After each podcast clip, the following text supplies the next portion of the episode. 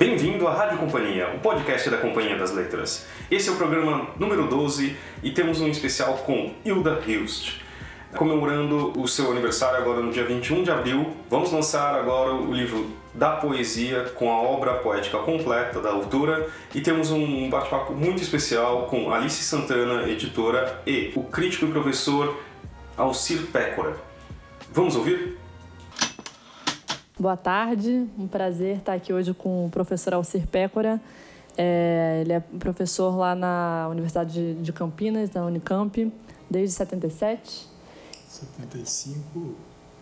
75. Não era, não era ainda efetivo. Em 77 me tornei efetivo. Tá certo. Então, desde 75. E o professor Alcir foi responsável pela divulgação da obra da Hilda é, e levou para um outro patamar é, a leitura dessa poeta que agora a companhia publica na reunião da poesia total, que é o, enfim, esse livro que a gente está lançando agora em abril. E da poesia reúne 45 anos de produção poética. E, e, é um grande prazer conversar com Alcir, porque, enfim, além de ter sido um grande amigo da Hilda em vida, ele foi responsável por levar a Hilda para uma editora de amplo alcance, porque até então a Hilda era publicada por editoras pequenas que tinham tiragens muito limitadas e ela era lida por, enfim, um circuito muito restrito de pessoas, né? E com a organização do Alcir, ela passou a ser lida por muita gente, a ser estudada por muita gente. Ela entrou na academia com força total e virou uma autora consagrada. E então, boa tarde, Alcir. Um prazer falar com você. Prazer falar com você também. Ainda mais tendo como tema um, um objeto tão caro como a Hilda. Legal. E Alcir, eu queria perguntar primeiro como é que foi quando você organizou a obra da Hilda, porque ela estava viva ainda no início, né? Eu uhum. acho que o primeiro Sim, livro saiu em 2001. 2001 saiu, mas eu estava fazendo desde 98, eu acho. E ela participou ativamente da sua organização? Ela sugeria coisas ou Jamais você fez? Jamais sugeriu uma única coisa. Ela eventualmente ela respondia de uma maneira muito obediente e impressionante para mim é, diante das solicitações que eu fazia, algumas muito complicadas. Por exemplo, eu juntei livros que jamais foram juntados por ela, bastante distantes. É, historicamente ou cronologicamente, né? E muitas vezes sem um tema imediato em comum, eu, eu, eu fiz uma coisa bem ousada, assim, de juntar coisas assim meio radicais a partir da interpretação que eu tinha feito, que absolutamente não era nenhum lugar comum ali entre nós. Né? E depois eu sempre ia assim, mais ou menos com um certo temor para a Casa do Sol, tentando ver se por acaso eu conseguia não só juntar, que eu achava que ela não ia ter problema de juntar, mas em que ela conseguisse dar um nome novo para uma coleção de livros que ela jamais tinha visto juntos, né, concebidos juntos.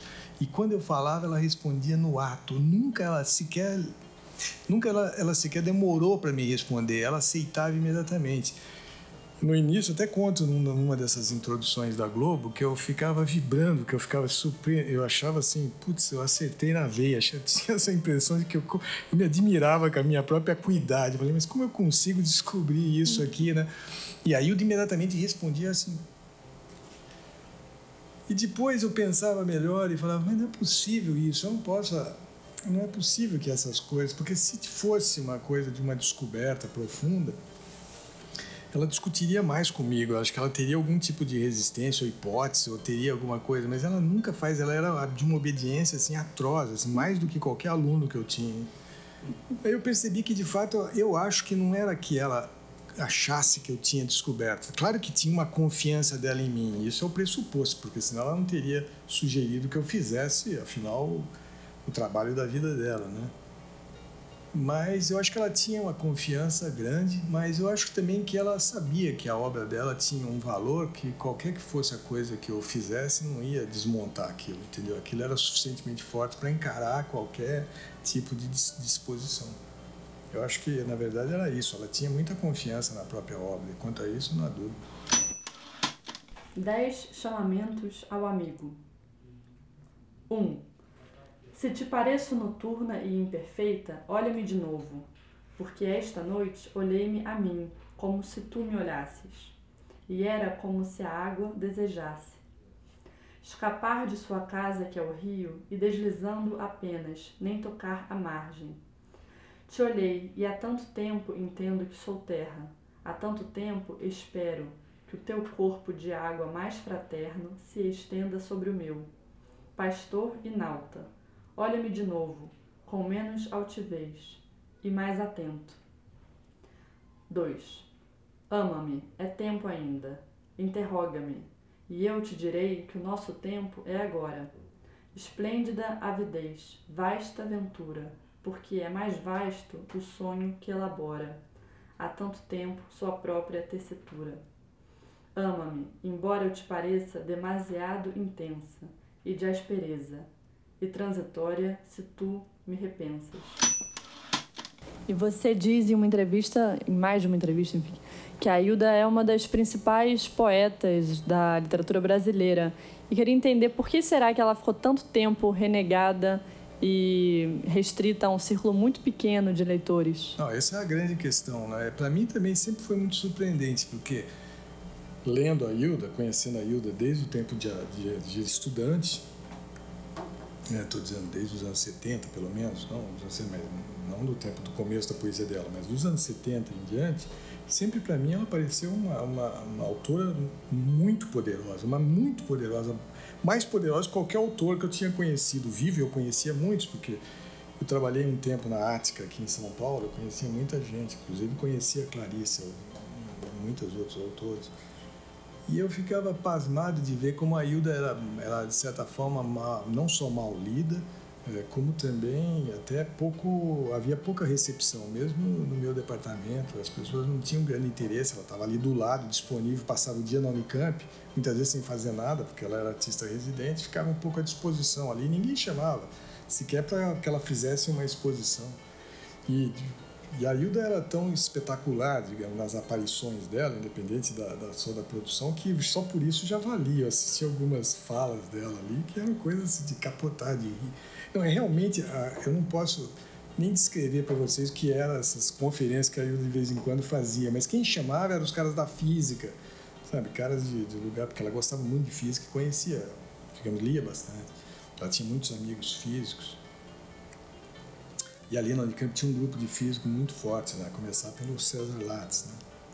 Ela conhecia toda essa gente e eles iam. Ela até participou de um seminário na física a propósito de fenômenos paranormais, né? tentativa de descrição. Ela tinha muito interesse científico na descrição desses estados paranormais, né?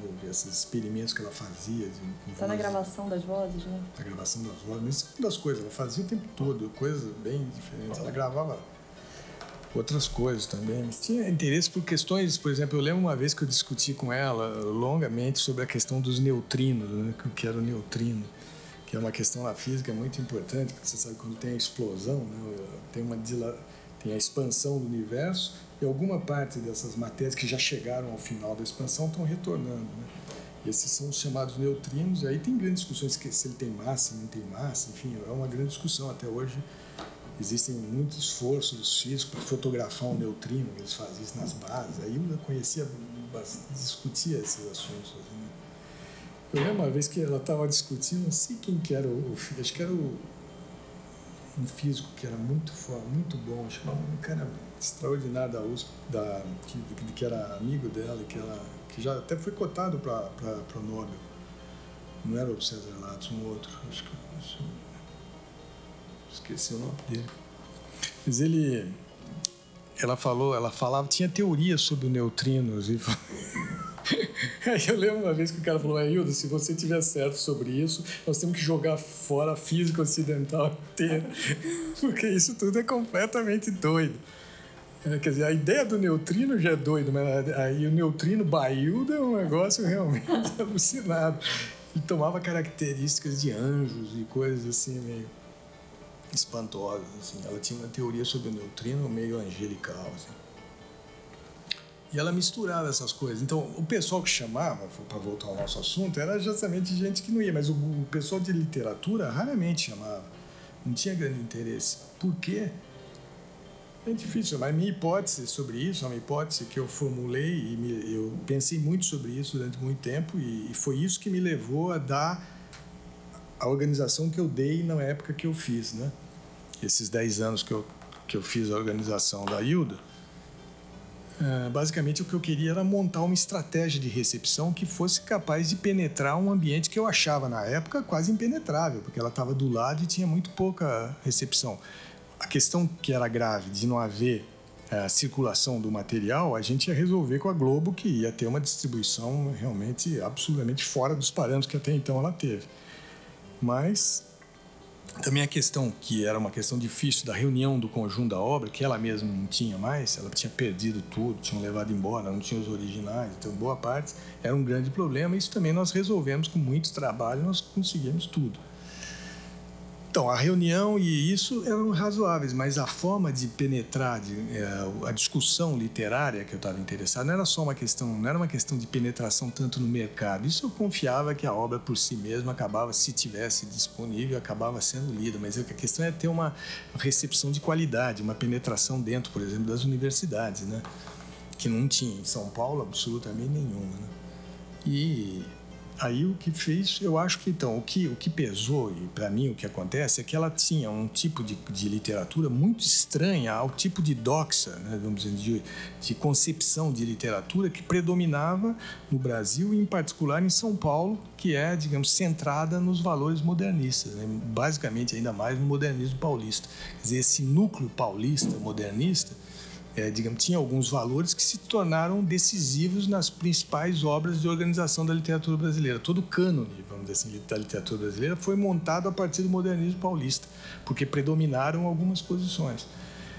Mas, sobretudo as posições, digamos, é, predominantes, por exemplo, na USP, né, digamos assim mas que se espalhou isso por, por, vários lugares. E essa, essa posição tinha como recursos fundamentais literários aqueles mesmos que predominavam no modernismo paulista, saber, um registro muito informal, né, registro de, de, de rua, muitas vezes com, com, com, clara modificação em relação à dicção portuguesa em particular, é uma discussão que fosse, uma discussão que tivesse um projeto de Brasil, ou uma discussão de Brasil, quer dizer, um Brasil que se apresentava, a questão de um projeto político-social, né, uma posição é, política, né, e a obra da Hilda não tinha absolutamente nada disso, ela estava completamente fora disso. Né? Ela tava, tinha uma, uma, uma, posição, vamos dizer assim, o registro tinha, inclusive no caso da poesia, que é, seria o mais difícil, quer dizer, vocês vão começar pelo mais difícil naquele momento. Mas vocês podem fazer isso porque agora já existe um ambiente de consagração, que você pode colocar perfeitamente um livro de autor consagrado do conjunto da poesia. Mas para mim seria impensável começar pela poesia, porque simplesmente a poesia dela tem um registro e sobretudo a primeira poesia, é totalmente sublime. É um, um, uma poesia que tem um registro alto né, de uma poesia tradicional e mais vinculado mesmo à geração de 45, que aqui em São Paulo é execrada, né, a poesia chamada parnasiana, por exemplo, a geração de 45 e mais atrás a geração parnasiana. No Rio é, não é tanto assim esse tipo de, porque lá predominou muito, mas a, justamente o modernismo paulista reagiu contra todas as perspectivas, digamos, de um registro sublime, vamos dizer assim, euro, europeizante. Né? Se eu disser que vi um pássaro sobre o teu sexo, deverias crer? E se não for verdade, em nada mudará o universo. Se eu disser que o desejo é a eternidade, porque o instante arde, interminável, deverias crer? E se não for verdade, tantos o disseram que talvez possa ser. No desejo nos vêm sofomanias, adornos, impudência, beijo. E agora digo que há um pássaro voando sobre o Tejo, porque não posso pontilhar de inocência e poesia ossos, sangue, carne, o agora e tudo isso em nós que se fará desforma. Você acha que isso que talvez tenha dificultado a recepção da obra da Hilda, porque na época ela não estava alinhada a nenhuma. Sim, completamente. Uhum. Sim, ela não só não estava alinhada, como ela, ela, ela desmentia cada coisa. Quer dizer, ela falava um registro alto, por exemplo, que predomina. Não é um registro único, mas na primeira poesia, sim, um registro alto todo o tempo. Uma poesia de lírica amorosa, basicamente, de interesse. Absolutamente universalizante, inclusive muito vincada na tradição na tradição portuguesa. Muitos dos poemas dela, por exemplo, ela lia, em, em, com, com, até pena que vocês não tenham gravado isso, não, não trouxeram, mas ela lia muitos dos poemas dela num sotaque português. Ela lia muito poesia em sotaque português, né? Então é, era uma coisa incrível. A Hilda pegava, começava a ler começava a falar, em, recitar em português, falar coisa lá. Então, eu falava, por que você está falando em português, Hilda? Ela falava assim, não, mas isso veio em português, eu não posso falar em outra língua, isso me veio em português. Quer dizer, veio em português, quer dizer, aquela poesia que ela estava contando, ela já, o sotaque era sotaque luso, quer dizer, que era uma é, o oposto daquilo que predominava aqui. Além do mais, os assuntos eram completamente não só universalizantes, como também tem uma outra coisa que eu não disse, que essa, todo essa, esse modernismo era muito anticlerical. Né, uma coisa, e a literatura dela era uma literatura que muitas vezes tinha um caráter evidentemente místico mesmo, de envolvimento não é um místico que se dissocia da concepção de poesia, como eu fico insistindo muitas vezes nessas introduções. Não sei se você notou isso. Quer dizer, uma, é uma, a ideia de poesia está associada a uma concepção mística, mas não há mística sem poesia. Quer dizer, a, a, a ideia de, de, uma, de uma transcendência está absolutamente associada à fundação de uma escrita. Portanto, é também uma questão literária. E até discutir que a questão mística é uma questão literária era difícil, né? Então tudo isso dificultava, quer dizer, ela está muito na contramão disso. Fora o fato que ela fala de, de pães do Oriente, ela está falando ali de ela fala de dos, todas aquelas frutas é, exóticas, coisas assim, quer dizer, ela parece numa perspectiva, digamos, mais rasa, pareceria um tipo completamente alienado em relação à situação. Para não dizer que muitas vezes ela confronta mesmo questões políticas diretas, né? Inclusive, por exemplo, falando, atacando tudo quanto é coisa, esquerda, direita, quer dizer, é uma perspectiva completamente anárquica, completamente independente. E é difícil de, num lugar, sobretudo durante esse período que eu estou dizendo, 70, 80, quando você tem um ambiente muito polarizado, né, entre esquerda e direita, alguém que, que, que faz o diabo com isso tudo e mostra as fragilidades de cada um desses pontos, é sempre muito indigesto. Né? A Hilda era um tipo muito indigesto e a poesia dela, né? Quer dizer, a obra dela. Né? Eu não acho que nem a poesia seja a obra mais radical. Né? Eu acho que a prosa é muito mais radical do que a poesia, mas... Não, é interessante que você falou sobre, uma, sobre ser uma obra anárquica, independente, porque ela própria era independente de si mesma, né? Como você falou. E, uhum. e é curioso, porque no começo da produção poética dela, era bem clerical, com essas baladas, as ódios, e no final ela já caminha para um lugar pornográfico, na década de 90, com bufólicas, né, e com contos de escárnios. Mas fiquei pensando se isso era uma independência ou se ela estava o tempo todo falando sobre o mesmo assunto, só que de outra maneira. Uhum. Você acha que teve uma transformação nos Não. assuntos da Hilda, assim? Sim, uma transformação no sentido, vamos dizer, mais óbvio do termo. Quer dizer, ela foi vivendo, as experiências foram ali se acumulando, quer dizer, a própria o domínio de literário que ela tem vai se aprimorando muito. E é claro que isso tem transformações, mas eu acho que essa ideia do místico, do obsceno, vamos dizer assim, ou do, ou do místico, eu estou dizendo na poesia da poesia, já contém um germe. O obsceno nela está no coração da questão mesmo religiosa. Não é separado. Nesse sentido, é um desdobramento perfeitamente, é quase, digamos, uma redução ao núcleo do problema, né? Não é uma oposição. É, não é uma oposição. É o contrário claro, Eu acho, exato. Isso é difícil também imaginar como que uma ideia de um Deus, né, que evolui na direção e, para, o que existe paralelamente é uma concepção da miséria mesmo do homem, né? Acho que a ideia da, da, pobreza do homem se associa a essa perspectiva de um Deus que é sempre muito, cada vez mais evidentemente obsceno, mesquinho, perverso. Essas coisas vão se vão se mutuamente caracterizando. Né? Uhum. Então eu não acho que o obsceno seja um desvio na, né, na poesia dela. O obsceno está no núcleo da poesia dela, está no erotismo, está nos vários lugares em que aparece. Uhum. É, que a devoção sempre apareceu nos poemas, né? Perfeito. né? Desde presságios, enfim.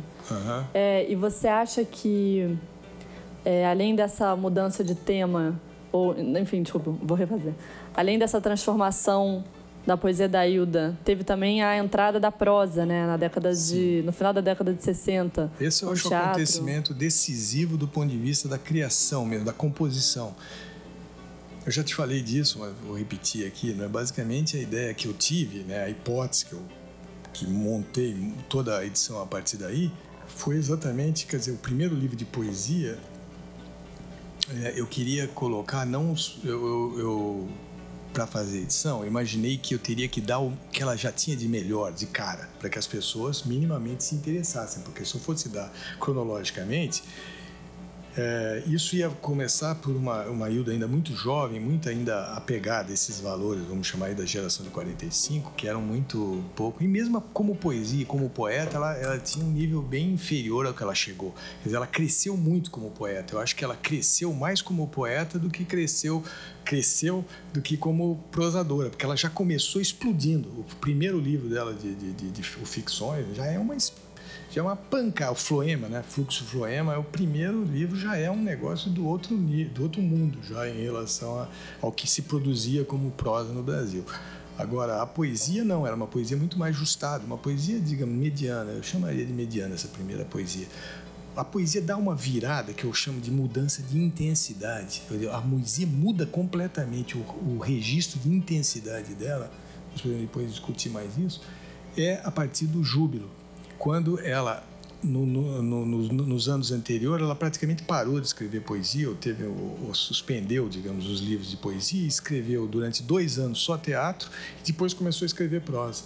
Quando ela parou com a poesia e começou, e começou a entrar nesses outros registros em prosa, quando ela voltou para a poesia, que foi com Júbilo, ela estava com um registro muito mais rico, muito mais complexo, porque ela ia desde o mais alto até o mais baixo. Ela circulou mais, entendeu? Ela conseguia não só ficar no alto, porque no começo aquela poesia muito alta, muito altissonante, muito declaratória, é como se, é, quer dizer, um registro que bate muito monocórdico, e ainda mais quando aquilo já é reconhecível numa tradução poética é, universal, né? Vamos dizer assim aquilo perde impacto. Mas quando ela, ela começa a escrever teatro, primeiro, depois escreve mais prosa, começa a se, ela como que ela, ela descobre mesmo um registro mais baixo, vamos dizer, que ela contrapõe. Não é que ela perca ou abandone o registro sublime, ela continua até o final. Mas isso, de repente, aparece com muito mais... É interesse, porque a poesia fica mais dramática, entende? Com, com, uma, com nuances de cor muito maiores, entende? Então ela vai desde o calão até, o, até a oração. Isso faz uma poesia de grande força, eu acho. Então, a partir de 74, embora ela comece a escrever poesia primeiro, eu acho que ela é a que amadurece por, mais tarde. Uhum. É que aquela só por isso que eu, na verdade, fiz um, na minha edição, eu começo pela poesia mais tardia né? para depois engatar os outros livros. Quer dizer, depois que o cara já se viciou na Hilda, porque é completamente viciante, aí ele está preparado para reler aqueles mesmos textos que pareciam menos mais óbvios, menos interessantes, a partir de um critério mais complexo. Daí que nela nem passaria pela minha cabeça editar em termos cronológicos, porque seria um, se, se eu fosse procurar um, ganhar um leitor a partir da dos primeiros livros, ele nunca chegaria no melhor da Hilda, entendeu? Então tinha que entrar com um livro que fosse já matador na poesia. E aí eu escolhi o Júbilo e eu acho que acertei. Até hoje eu não, não consegui mudar essa opinião. Eu releio muitas vezes, vejo tese nunca,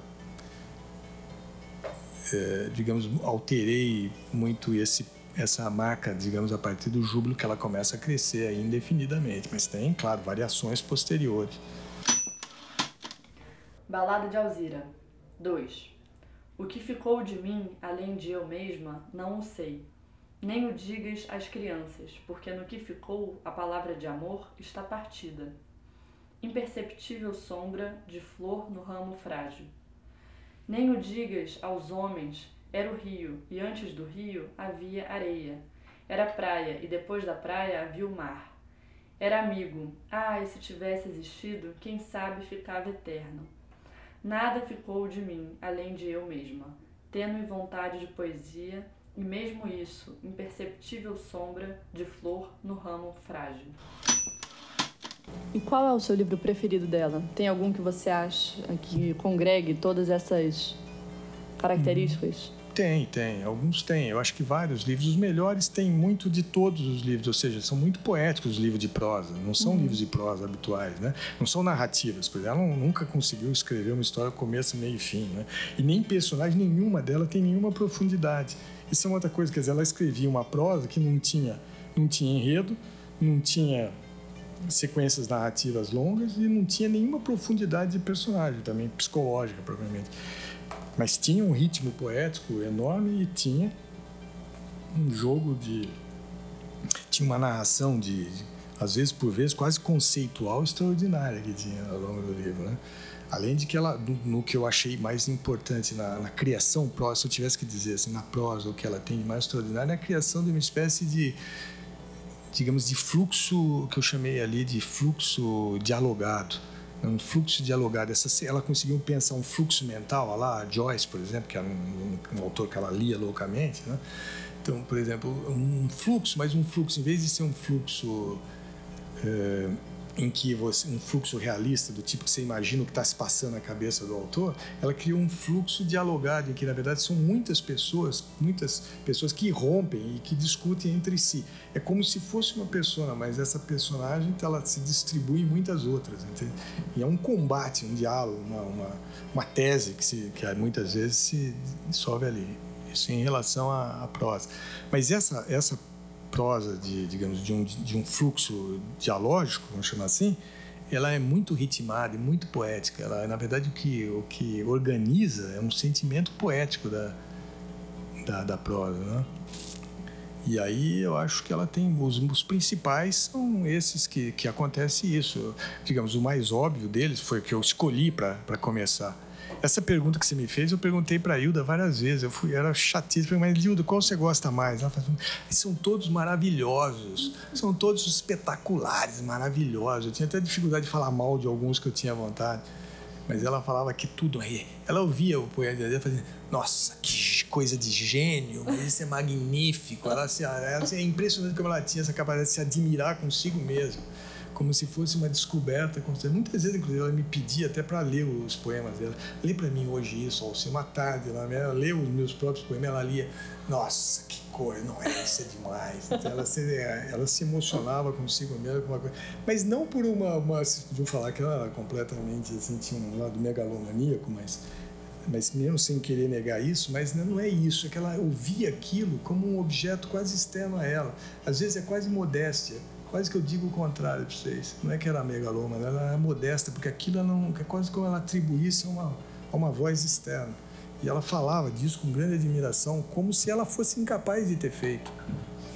Claramente, como se fosse uma coisa externa, que se dê, como uma voz que ela tivesse gravado. Podia falar assim, nunca me veio essa imagem, mas é como se ela tivesse gravado a voz de um morto. E aquilo ela se espanta ali. E realmente ela tinha isso, né? E muitos dos livros de prosa tinham essa força poética grande, então eu escolhi no meu, quando eu perguntava, ela falava dificuldade. Mas quando eu insistia muito, quando eu estava muito chato assim, realmente, ela ficava ela falava assim, Ai, tudo bem, você tá, vai, a senhora, a, a obscena senhora D, então ela falava Luciana Senhora D, mas, mas ela falava imediatamente, oh, mas Kadosh também era demais. Né? Então vou dizer, se eu tivesse que repetir as vezes que ela falou mais, eu ficaria entre Luciana D e Kadosh, as duas que, que mas... ela que ela, que digamos, e que eu ficaria, mas eu incluiria outros. Eu, assim, pessoalmente, o que eu mais gostei de analisar, se eu fosse falar, eu escolhi o Obscena Senhora D uhum. para começar e justamente porque ele tinha todos os elementos, eu escrevi isso lá, porque ele tinha todos os elementos da escritura dela, em qualquer gênero. Né? Tinha crônica, tinha, tinha prosa de ficção, tinha poesia. Uh, mas eu, se eu fosse escolher para você assim uma coisa minha, assim, que não é porque eu gostasse mais, mas é porque eu, eu senti melhor para escrever, eu escrevi melhor do que eu escrevi sobre o resto, que eu me senti que eu fui capaz de perceber mais, eu acho que seria o Tu Não Te Moves de de ti com meus olhos de cão. E na poesia? Na poesia, o Júbilo, de longe. E também o Amavice, eu diria. Uhum. O Júbilo e Amavice. Essa, essa, essa produção que ela fez no, meio, no meados dos anos 70 até os 80 foi para mim grande. Mas eu tive grande é, também emoções, assim, com a, o último livro de poesia dela que ela fez pra, quando morreu a filha do do Pinotti, que foi o reitor da Unicamp, que foi um grande protetor da Hilda, que foi quem fez esse discurso, né? esse quem, quem a contratou como artista residente lá, né? E morreu a menina, assim, ju, ju, que era, acho que era estudante de medicina até, tinha 18 anos por aí, morreu num acidente de trânsito. A Hilda fez muita coisa, assim, num, num ambiente, assim, fúnebre, assim, como eu conhecia a menina e tal, eu via um pouco o sofrimento da Hilda e ela disse esse, esse o último livro, aquele o Partidas. Cantares do Sem Nome de Partidas. Exato. Esse foi um livro para mim muito assim importante que eu fui vendo assim acontecer e ela, e ela esse é um que ela declamava todos os poemas em português, é todos. Nenhum ela falou em português, em português do Brasil, né? E a, como a mãe dela era portuguesa, ela tinha muitas imagens de Portugal associada à mãe, alguma coisa ali morreu a menina, mas eu acho que foi a mãe que apareceu mais como figura ali. Eu acho muito impressionante esse livro. É lindo esse. Eu tinha, assim, ela me deu uma quantidade gigantesca de livros. Acho que eu tinha uns 100 em casa. Ela me levou, assim, porque o Massal tinha feito. Essa e da Estela Leonardo, uma outra poetisa, vocês conhecem, né? que, que é muito importante aqui no ambiente paulista. Estela Leonardo, ele, eu ganhei, o Massal me deu uma, duas caixas, assim, das duas lá. E aquilo me estava atrapalhando imenso em casa aqueles livros dela, assim, porque tava duas caixas, que tinha uns 200 da Estela Leonardo e eu fui, fui distribuindo para todo mundo esse livro aí, eu lembro.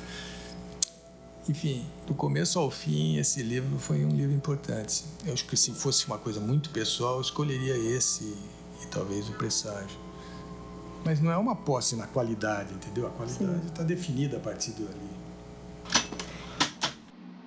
Vi as éguas da noite galopando entre as vinhas e buscando meus sonhos. Eram soberbas, altas. Algumas tinham manchas azuladas e o dorso reluzia igual à noite. E as manhãs morriam debaixo de suas patas encarnadas. Vias sorvendo as uvas que pendiam, e os beiços eram negros e orvalhados uníssonas, resfolegavam. Vi as éguas da noite entre os escombros da paisagem que fui. Vi sombras, elfos e ciladas, laços de pedra e palha entre as alfombras, e vasto um poço engolindo meu nome e meu retrato.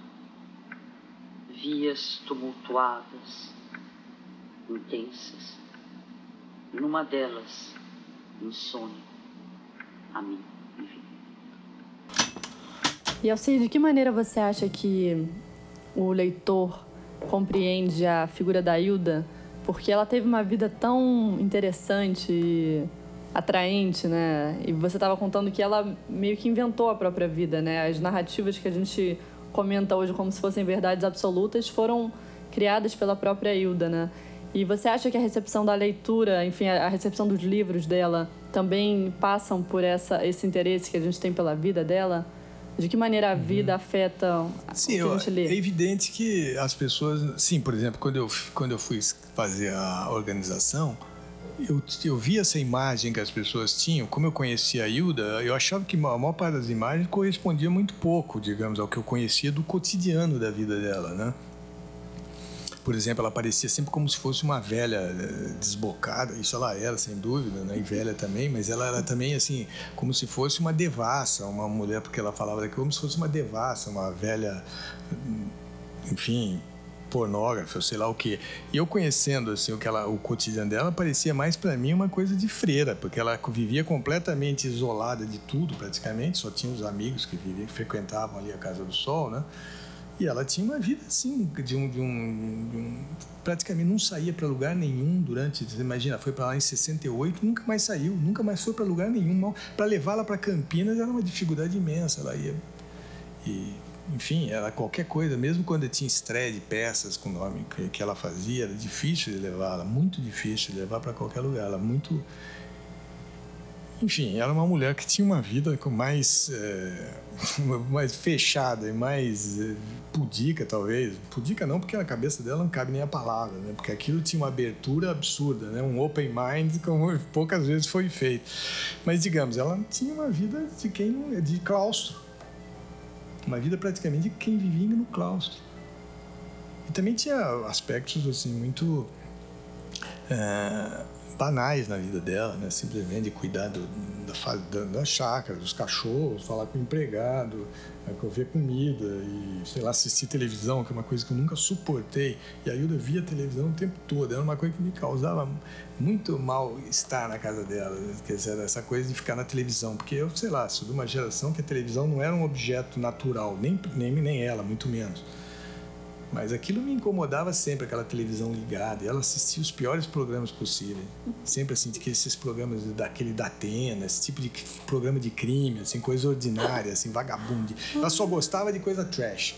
Isso em televisão era trash. Eu acho que ela faz certo, porque televisão acho que era um negócio trash, então vai, vai logo na coisa. Então ela só via coisa trash. Mas eu não gostava disso. Eu ficava o tempo inteiro de frente para a televisão vendo aquilo. Impressionante. É sim, tem esse tipo de coisa, mas é uma, uma que, que, que, é compreensível no circuito minúsculo que ela vivia ali naquela casa, que é pequena, né? Uhum. Uma casa minúscula, na verdade, tem terreno pro lado de fora, mas ela nem, nem ia para fora, assim, ia pouco. Ela ia até aquela, aquele, aquele, como chama aquela árvore que tem bem na frente? A figueira. A figueira. Ela ia até a figueira, ela não ia muito, mas sei lá, circulava pouco. E a casa vivia cheia de gente, além dos das sim, no, nos momentos áureos, sim, né, assim, no, nos anos mais antigos, assim, sim, tinha bastante gente. Tinha, tinha épocas que tinha, era bem animada, assim, tinha uns caras que iam bastante lá. Teve moradores, tinha o Caio Fernando Abreu, tinha o próprio marido dela, né, que e que é marido com a outra mulher, que eu já te contei essa história, depois você pode explicar. Enfim, ela tinha muita gente na casa, apareciam uns hóspedes de vez em quando. Quem morou lá também há um tempo foi o Bruno Tolentino, que é um poeta importante também, né? Igualmente polêmico, assim, que é muito, muito mal digerido também aqui em São Paulo. E, enfim, teve muita gente lá que passou por lá. Ela tem o J. Toledo, que era um pintor surrealista, que era discípulo do Flávio de Carvalho, que morava perto ali dela, né? Flávio de Carvalho, grande pintor também. Sim, ela tinha os amigos, os, os físicos, os matemáticos, tinha gente, bastante gente. Mas. E tinha outras pessoas que apareciam lá. Uma, tinha uma fauna relativamente. Rica, né? Rica. Eu me considero mais quadrado, menos interessante de todos os personagens que tinham lá. Sem dúvida, assim. Porque eu ia como acadêmico e nunca tive outro papel lá que não esse. Quer dizer, era amigo, sim, mas também não me considero um amigo íntimo, né?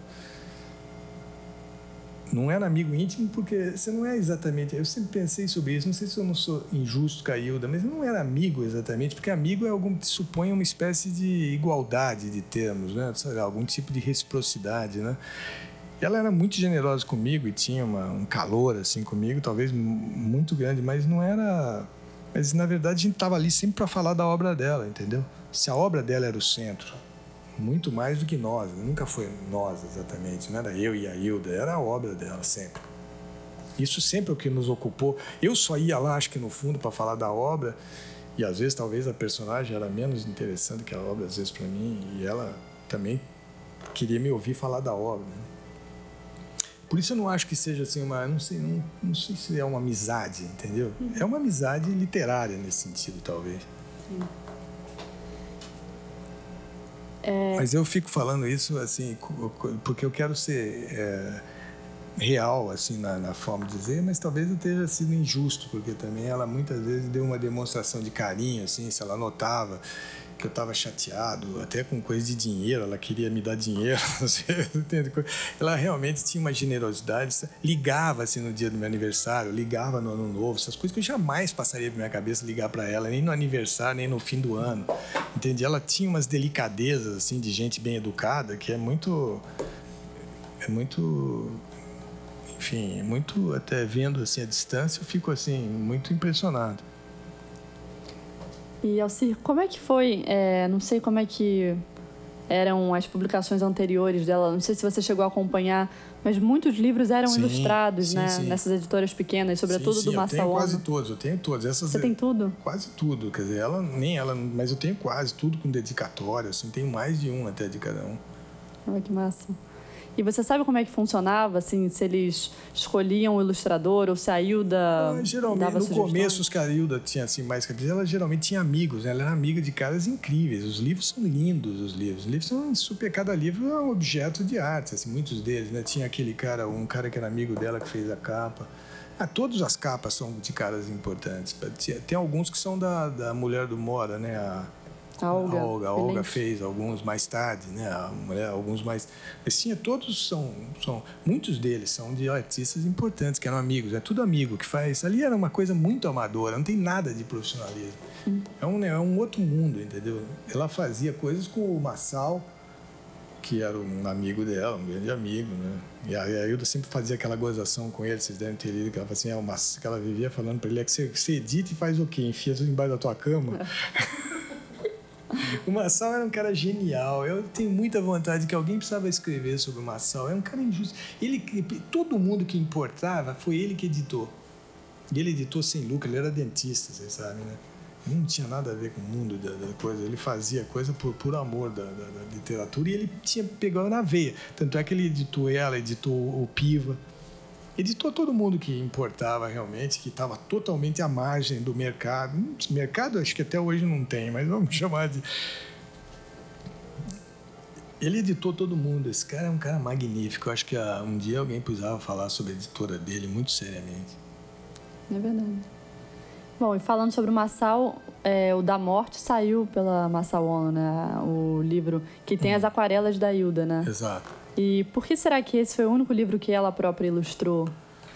Não sei se. Não, ela desenhava bastante até, mas esse livro, porque ele deve ter decidido na hora, assim, coisas meio, tudo meio circunstancial. Até tentei depois achar essas aquarelas para editar, até coloquei algumas umas duas né, no livro lá. Ah, são seis. E eu né? tentei interpretar o livro, não sei se você lembra dessa uhum, da sim, a primeira sim. vez que eu, eu tentei interpretar o livro junto com as aquarelas, como as aquarelas fazendo parte dele.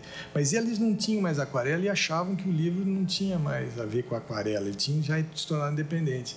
Mas eu repus um pouco essa ideia de que a aquarela fazia parte do livro. Isso está tudo no SEDAI, os desenhos, os esboços, muitos disso está lá no centro, no arquivo da Unicamp. Né? Ela desenhava bastante, ela tinha uma, uma, brincava bastante de desenhar assim, não, não, se levava a sério como desenhista, mas tinha uma grande, tinha um tipo de traço muito assim definido como dela, então era fácil de perceber quando o desenho era dela, tinha uhum. elegância, domínio mesmo, ela não, não era Tá interessante.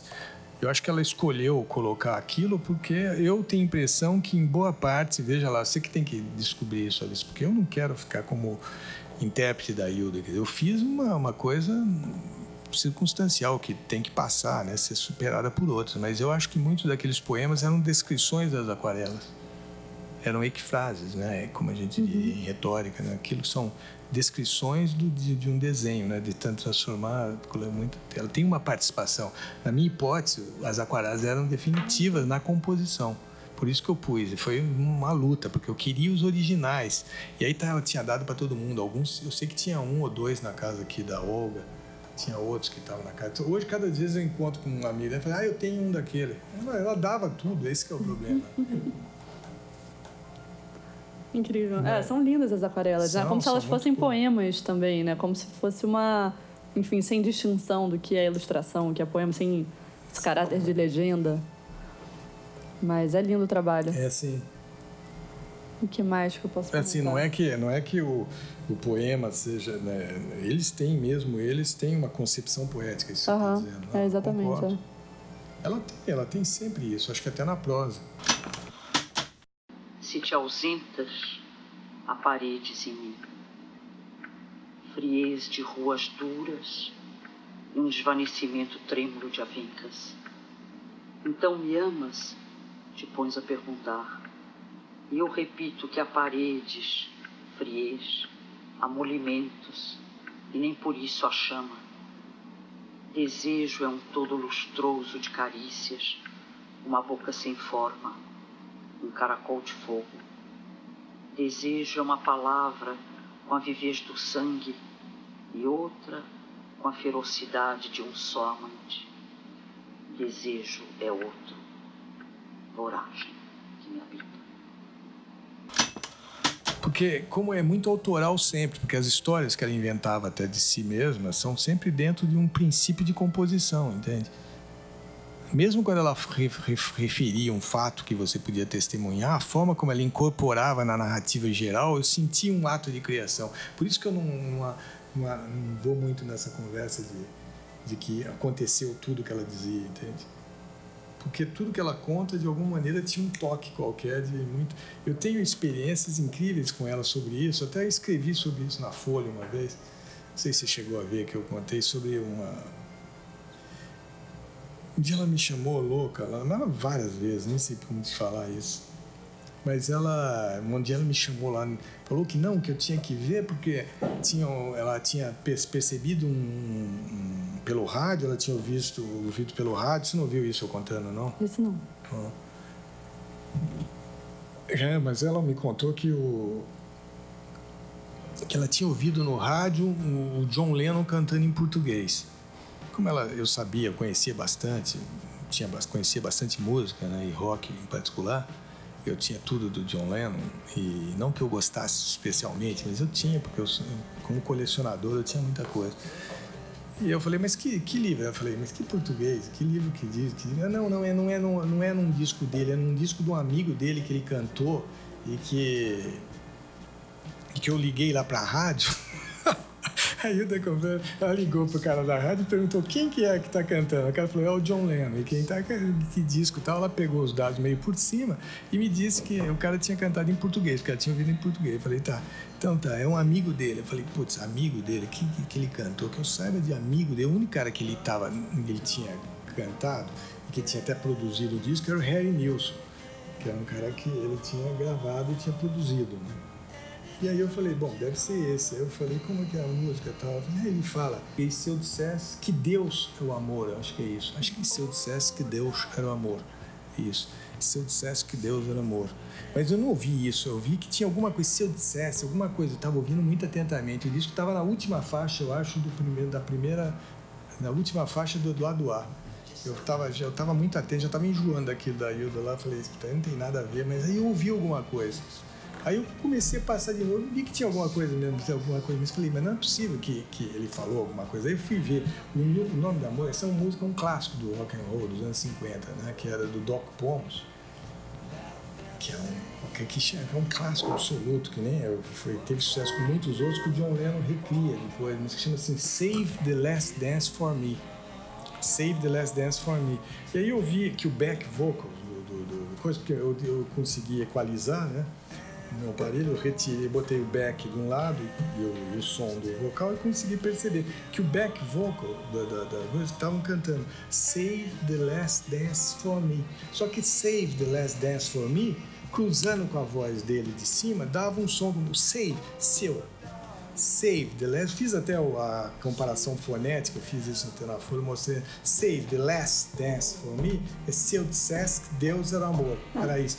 Aí eu peguei, quando eu vi que, era, que era, não tinha nada a ver de português nem coisa nenhuma, embora alguma coisa nessa confluência das vozes dava o seu dissesse. Aí eu fui lá para ele e falei: olha daqui, ó, não tem nada de português, isso aqui é um tá dizendo Save the Last Dance for Me. E ela falou assim, não, imagina, não é nada disso. Tá? O que eu ouvi era outro. Eu falei, não, mas olha, era isso aqui mesmo. Não, não, tá dizendo se eu, que eu dissesse, é, mas eu não quis tocar na frente para desmenti-la assim tão cabalmente, né, fazer uma cariação tão radical, mas eu falei, olha, tá, para mim tá dizendo Save the Last Dance for Me, ou seja, reserva a última dança para mim. Até contei a história da letra para ela, que é uma bela letra, uma coisa incrível até a história da letra, falei, contei tudo. Ela falou, ah, tudo bem. Ela ficou um tempo sem falar comigo sobre o assunto. Depois uns, passou assim, sei lá, uns seis meses, assim, ela voltou, como me contou de novo a história igualzinha, voltando a se eu dissesse que Deus era amor. Ou seja, eu, aí eu fiquei feliz, até eu senti que ela me perdoou. eu senti que ela tinha me perdoado, porque de fato eu tive assim, uma, um confronto assim, de, um, de, de, de, um realismo em relação ao que ela estava dizendo, mas eu acho que aquilo que ela dizia aqui, eu acho que para ela era o real, ela estava uma outra camada do real, entende o que eu estava dizendo? E aquele confronto, acho que calou o discurso dela sobre isso, ela parou de falar disso, eu fiquei chateada, é como se tivesse confrontado num lugar. Aí depois quando ela voltou a falar, eu percebi que aquilo voou, voltou a povoar digamos, a, a, composição, as histórias, a criação, né? Então fiquei bem feliz de voltar né? A, e, enfim, é que ela acreditasse de novo se eu dissesse que Deus era amor, porque essa frase é chave na, na boa parte da, da, coisa dela, né? Se eu dissesse que Deus era amor, e aquilo ela encontra em tudo.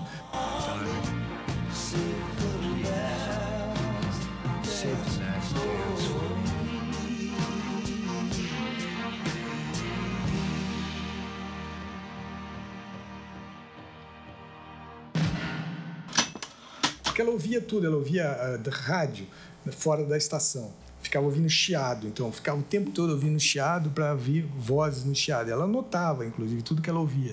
Porque sim, porque você sabe que as estações estão no meio, eh, você fica pegando coisas perdidas, né? Ela tinha ouvido muito treinada para ouvir essas coisas assim, é, sons que ruídos, coisas assim que para nós, não sei, ela tinha muito, ela é muito atenta para esses cruzamentos.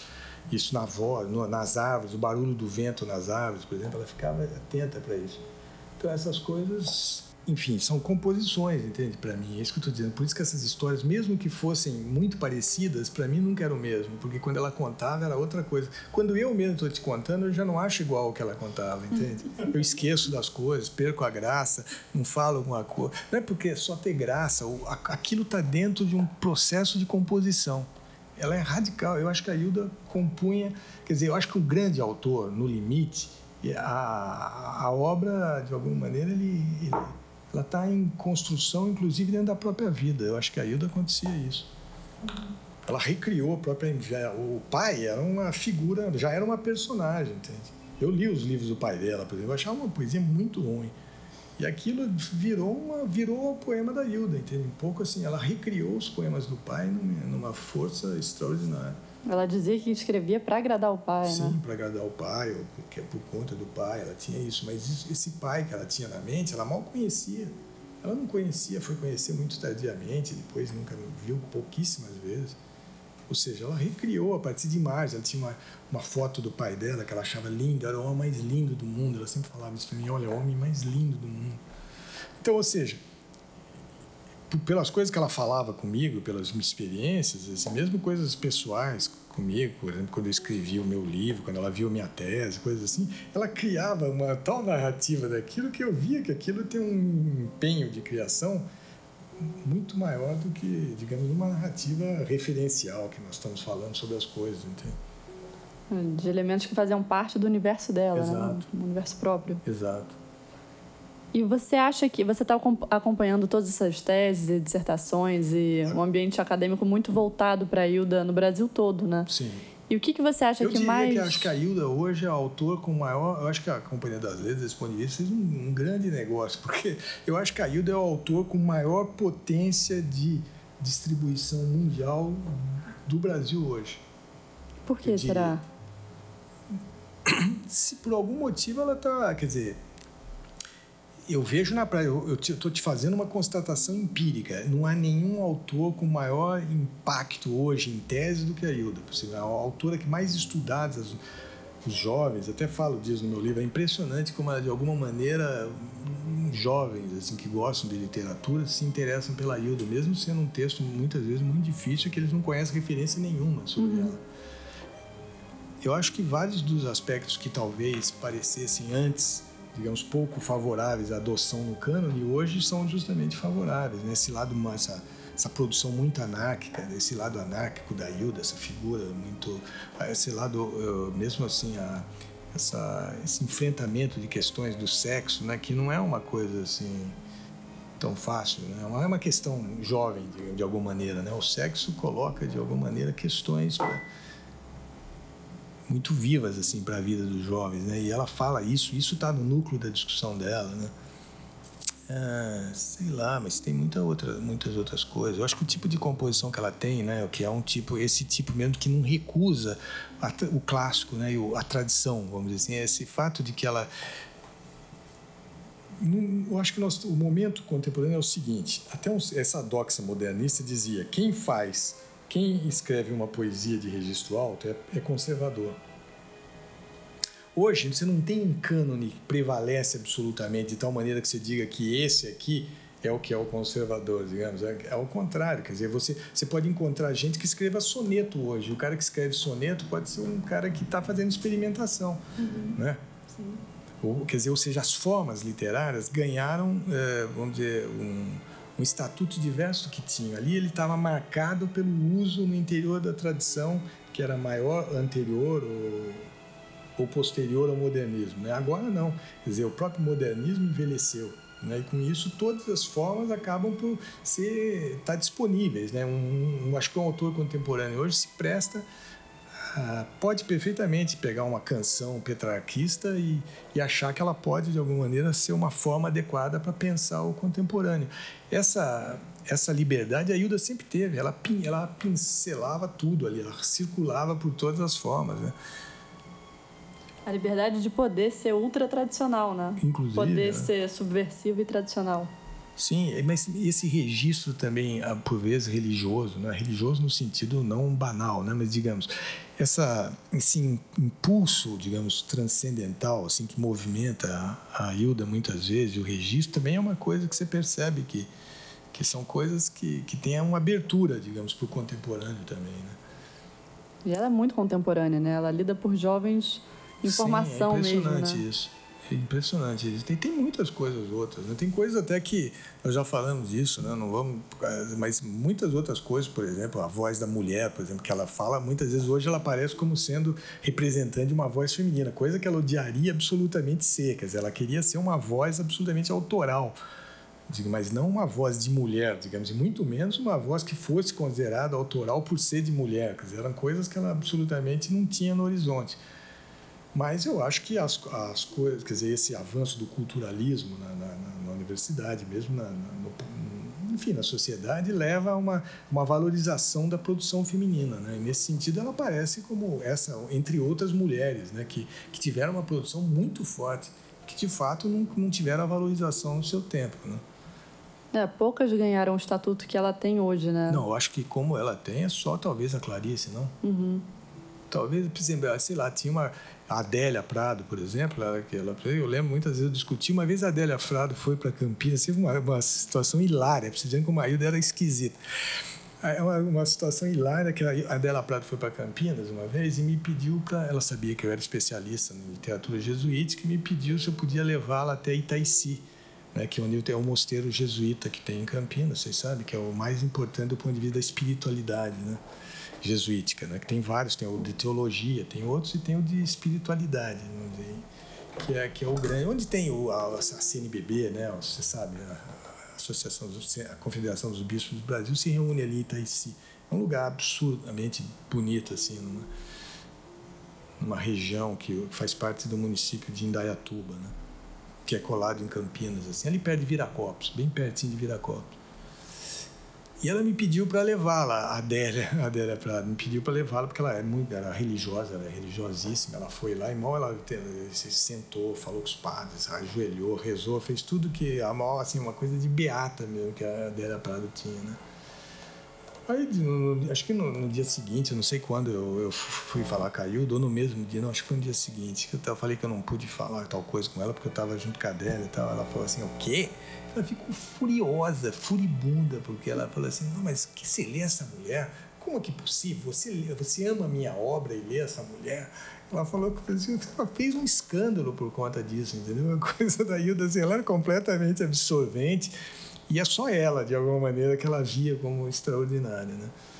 É, até... Mas esse tipo de coisa, por exemplo, de, de de beata ou de católica, por exemplo, da outra, ela tinha um verdadeiro horror, sabe? Não é a coisa da beata, a coisa dela, esse envolvimento com essa imagem de Deus, o Deus é um Deus absurdamente intelectual, fabricado na, na pura inteligência, é absurdamente oposto a esse que ela via na dela, achava um horror. Assim.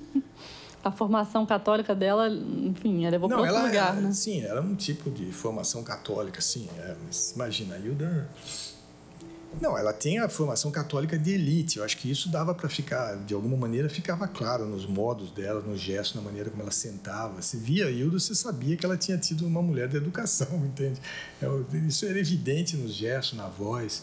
Você não vê a voz dela, faz uma voz, assim, um tipo, você não notou no sotaque? Para você né? que é de voz, ela tem um tipo de entonação, é única. Aquilo, para mim, já é artificioso até na forma dela falar. E ela. Exatamente. Então ela tinha essa coisa muito enciumada, então, enfim, com os autores. Ela raramente gostava de. Não gostava de muitos poucos. Não gostava muito de do Drummond, por exemplo, alguns assim mas, por exemplo, detestava o João Cabral. A opinião dela sobre a poesia era fantástica, ela discordava de tudo com ela. Eu sempre achei o Cabral melhor, que eu com ela, que o Cabral achava muito mais importante que o Drummond. Eu discutia com ela do ponto de vista da composição, das várias coisas, ela ficava louca com isso, ela achava que que o Cabral não valia nada, ela falava coisa duríssima dele, ela até escreve sobre isso. Você, você sabe, né? Uhum. Você já viu. Ela ficava Por que será furiosa. que ela tinha essa opinião tão firme contra Não, ela tinha opinião firme sobre todos. Nenhum deles ela gostava. Sei lá, ela se colocava. É... Ela estava criando uma obra e tinha um sentido, talvez, de competição em construir essa obra. Agora, essa obra é uma obra que, que só chegava a um, entendeu? Ela. É simplesmente isso. Só chegava um. Uhum. É um tipo de, de, de, ideia de composição radical. Quer dizer, a grande obra a ser composta. Quem ia chegar era ela. Quer dizer, mas ela, como eu falei, quando chega, ela não, ela não tem um grande. Ela tem essa grande admiração e mesmo se coloca quase fora, né? como se fosse assim. Ela é, o, a, ela é a ocasião em que se manifesta essa grande obra. E a Hilda é uma coisa que, digamos, que aconteceu nas circunstâncias da minha vida acadêmica, vamos dizer assim, mais, mais, mais da vida pessoal do que da vida acadêmica. Quer dizer, é uma coisa que circulou. Quer dizer, eu não, eu não me, me propus nunca, por exemplo, a estudar a Hilda fora da, do momento em que ela me pediu para editar as obras dela. Toda vez que eu pude, eu recusei escrever sobre ela, não queria mesmo, porque eu não me sentia a distância suficiente para falar dela. Então, e quer dizer, é o que eu estou te falando, não é, não sou, um, não, ah, enfim, não é um tipo de de coisa que eu controle, vamos dizer assim, do ponto de vista acadêmico, entende? Do ponto de vista intelectual, né? Mas eu acho que eu fiz um bom trabalho, mas eu diria um trabalho de circunstância, né? Quer dizer, um trabalho em que eu investi com tudo que eu tinha, quer dizer, que toda a minha, vamos dizer, a minha bagagem, meu repertório intelectual me ajudou a fazer, eu sei, tenho consciência absoluta disso, mas nunca quis continuar também, vamos dizer assim, especialista. Depois de eu fazer minha edição, também não continuei escrevendo sobre a escrevi uma coisa ou outra de, como decorrência muito como solicitação, muito exigir, mas eu mesmo nunca, vamos dizer assim, eu não escolhi a Hilda para trabalhar, entendeu? Ela escolheu você. eu acho que um pouco. De alguma maneira. De alguma maneira, talvez, é. Acho que um pouco. É isso aí. Esse foi o nosso 12 programa. Qualquer dúvida e sugestão, escreva para radio.companhiadasletras.com.br ou nas nossas redes sociais, Facebook, Instagram, Twitter e tudo mais. Obrigado e até a próxima. Semana sim, semana não, estamos por aqui. Valeu!